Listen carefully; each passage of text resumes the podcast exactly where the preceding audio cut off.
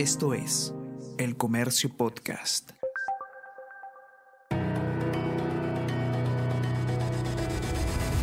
Salud Conciencia con Bruno Ortiz.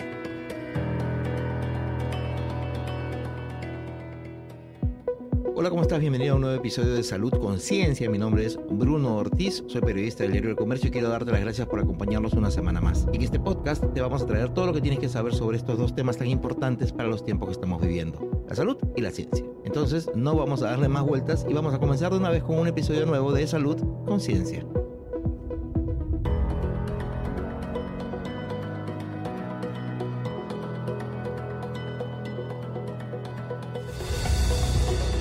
Estás escuchando Salud Conciencia.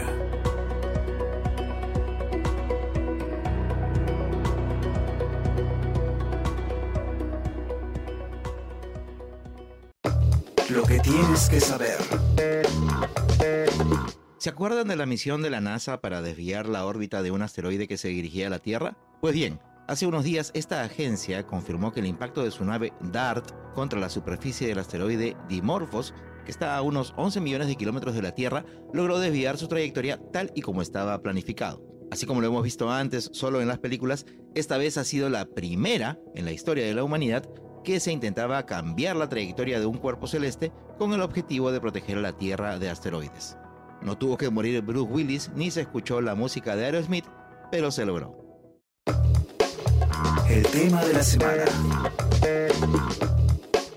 Aunque estás agradecido porque al fin se levantó la obligatoriedad del uso de las mascarillas, quizás te sientas que estás un poco desprotegido ante una eventual infección del COVID-19, pues debes saber que tener una buena salud bucal es una excelente estrategia, sobre todo si utilizas enjuagues con cloruro de cetilpiridinio o CPC. El cloruro de cetilpiridinio, cuyas siglas son CPC, es un antiséptico que se utiliza hace mucho tiempo en, en algunos colutorios, en algunos enjuagatorios. Entonces, este antiséptico tiene muy buenos efectos sobre las bacterias de la, de la boca, para evitar infecciones y para mejorar muchas, muchas cosas, ¿no? Pero este CPC demostró que además de tener efectos sobre las bacterias, también tenía efectos sobre algunos virus. ¿No? Entonces nosotros teníamos referencias que en, el, en, la, primera, la primera pandemia o primera endemia que se tuvo del, del, del SARS, en el 2003, 2004 y luego en el 2012, ya había demostrado el CPC que tenía efectos sobre el virus. Y en el 2017 se confirmó a través de un estudio tanto in vivo como in vitro que rompía la membrana del virus, o sea, lo inactivaba, evitaba su contagio contra influenza. Si ya teníamos reportes previos, teníamos reportes ya científicos demostrados contra la influenza, entonces se extrapoló esa información y nosotros empezamos a proponer que el cloruro de cetilpiridinio podía tener una muy buena acción contra, contra el virus. A quien acabas de escuchar es Ítalo Funes, cirujano dentista y ex directivo del Colegio Odontológico del Perú. Pero no, no te vayas a confundir. El uso de enjuagues con CPC no es lo único que necesitas para estar protegido contra el COVID-19. Que el uso de colutorio es una parte nomás de toda una estructura mayor que se llama higiene bucal. O sea, no tienes que, igual no, no solamente se, consiste en, en hacerte gárgala y enjuagatorio, que es, digamos, la parte más evidente, digamos, lo que ahorita está, está en boga, pero en ese momento se proponía primero que te tenías que cepillarte bien los dientes y luego usar el colutorio. Y, y, si lo queremos ver ya más duro, ya más drástico, lo peor que podía pasar es que ibas a tener una boca sana. Una boca limpia, si, si quieres verlo así. Y es que aunque muchos subestimemos equivocadamente a la salud oral, no cabe duda de que es un elemento clave para la salud en general. Pero volviendo a los enjuagues con CPC, se trata de sustancias de efecto temporal, pero que nos pueden acompañar durante todo el día.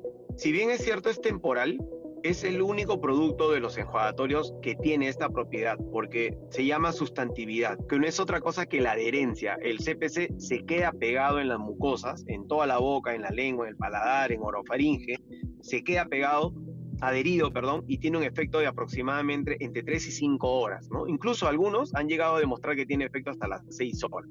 Eh, digamos, ese efecto no lo tiene ningún otro colutorio, ni el agua oxigenada, ni los enjuagatorios con alcohol, ni peor que no se deben utilizar, ni el yodo povidona, que es otro medicamento que se ha probado, no tienen esa capacidad de sustantividad porque no llegan ni siquiera a, a 30 minutos, ¿no?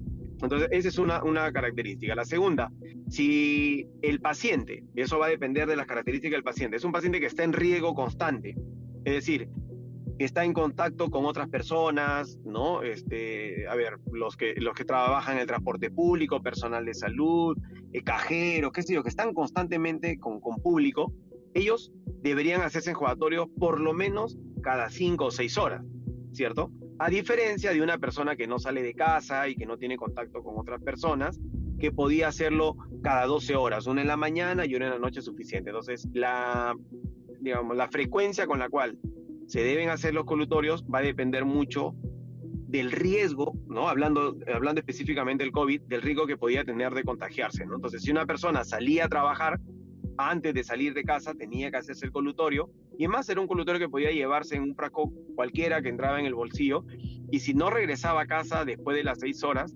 podía hacerlo en el trabajo sin problema, ¿no? Y cuando llegase a casa, así como el, el mismo efecto de lavarse las manos, exactamente lo mismo, era tener una buena, una buena higiene, ¿no? Y ahora que cada vez más gente vuelve a las calles y se ha levantado la obligación de llevar mascarilla, estas son las recomendaciones que nos brinda Funes al respecto. Desde mi punto de vista, no solamente por el COVID, sino por todas las ventajas que tiene, mantener una buena salud es fundamental, ¿no? Una buena salud bucal. Y esa salud bucal empieza con hábitos de higiene cepillarse bien, tener el cloruro de cetilpiridinio como un enjuagatorio, ya no como complemento, sino como parte de la higiene, y tercero, acudir con periodicidad y con, y con la, la cultura de una prevención ¿no? en salud, de acudir al cirujano dentista cada, cada, cierto tiempo, cada tres meses o cuatro meses para, para un chequeo. ¿no? Entonces, eh, si ya el uso de mascarillas ya no va a ser obligatorio en, en muchos espacios, pues podemos tener otras herramientas que te ayuden a tener más seguridad y sobre todo con elementos que son que están científicamente comprobados, ¿no? En este caso, el cloruro de ¿no? Que no va a tener ningún efecto adverso y ningún, ningún inconveniente con usarlo, ¿no? Yo reciclo. ¿Cómo deshacernos de un televisor en desuso? Primero debes fijarte si es que está en buenas condiciones. A veces, la renovación de un televisor no se hace por necesidad, sino por simple modernización. Si tu televisor viejo aún está en buen funcionamiento, piensa en regalárselo a alguien que lo necesite o entrégalo, por ejemplo, a grupos como los traperos de Maús. Si de todas maneras debes deshacerte del equipo, considera contactar con empresas especializadas para su recolección. En el país hay varias dedicadas a la recolección y procesamiento de los residuos de aparatos eléctricos y electrónicos. Solamente tienes que buscarlos en Google y ya está. En todo caso, también puedes llevarlo a un centro de acopio recomendado por el Ministerio del Ambiente, que está distribuido por todo el país. La lista completa la puedes encontrar en la web oficial del MINAM bajo el término RAE, R-A-E-E. -E. El portarretrato. Esta semana conoceremos más sobre Rebeca Carrión Cachot, la primera arqueóloga del Perú y una de las primeras catedráticas de nuestro país. Ella nació el 18 de diciembre de 1901. En 1917 ingresó a Letras de la Universidad Nacional Mayor de San Marcos, convirtiéndose en una de las tres mujeres estudiantes del total de 109 alumnos en esa facultad. En 1924 obtuvo el grado de bachiller en Letras, Filosofía e Historia. Estableció contacto con el reconocido arqueólogo Julio Cetello y gracias a él se adentró en el mundo de la arqueología, convirtiéndose así en la primera mujer peruana que se desenvolvió en esa ciencia. A su lado, desarrolló diversas investigaciones que ayudaron a incrementar el conocimiento sobre los antiguos pobladores del Perú. En 1931 obtuvo el grado de doctora en Historia y Letras. Aunque postuló en reiteradas ocasiones por una plaza de catedrática en su alma mater, no pudo conseguirla. Fue recién hasta 1946 que la doctora Carrión fue incluida como parte de la plana docente del Instituto de Antropología, llevando la cátedra de Arqueología, Arqueología del Norte y Centro Andino y Arte Antiguo Peruano. Cabe señalar que en la Universidad Católica dictó el curso de Historia del Arte Peruano. En 1947, Julio Cetello falleció y la dirección del Instituto de Arqueología recayó en ella. Entre ese año y 1955, también se convirtió en la directora del Museo Nacional de Arqueología y Antropología y fue asesora en el área de arqueología para el Senado de la República. Pero quizás uno de los hechos más importantes para recordar fue que en 1949, durante uno de los congresos americanistas realizados en la ciudad de Nueva York, en Estados Unidos, abrió y aplicó por primera vez la técnica del carbono 14 a un fardo funerario de la cultura Paracas, de la que obtuvo como resultado una antigüedad aproximada de 3.000 años. En 1955 se casó y se fue a vivir a Guatemala, donde falleció el 3 de abril de 1960. Rebeca Carrión recibió las palmas académicas del gobierno francés, fue distinguida como huésped ilustre en la ciudad de Bonn, Alemania, y tras su fallecimiento se le otorgaron las palmas magisteriales. Médico. Cianosis. Ese es el término médico cuando la piel o la membrana mucosa tiene una coloración azul debido a la falta de oxígeno en la sangre y esto se puede deber a diferentes causas. La cianosis causada por problemas cardíacos o pulmonares a largo plazo se puede presentar lentamente. Pueden aparecer síntomas, pero con frecuencia no son graves. Gracias por acompañarme hasta el final de este episodio de Salud Conciencia, el nuevo podcast del comercio que busca llevar información de utilidad a la población en momentos en los que es indispensable estar bien y mejor informados. Te espero la próxima semana para seguir hablando de salud conciencia.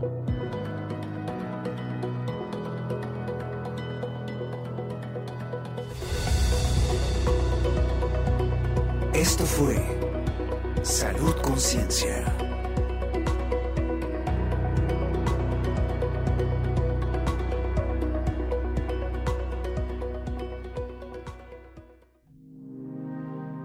Comercio Podcast.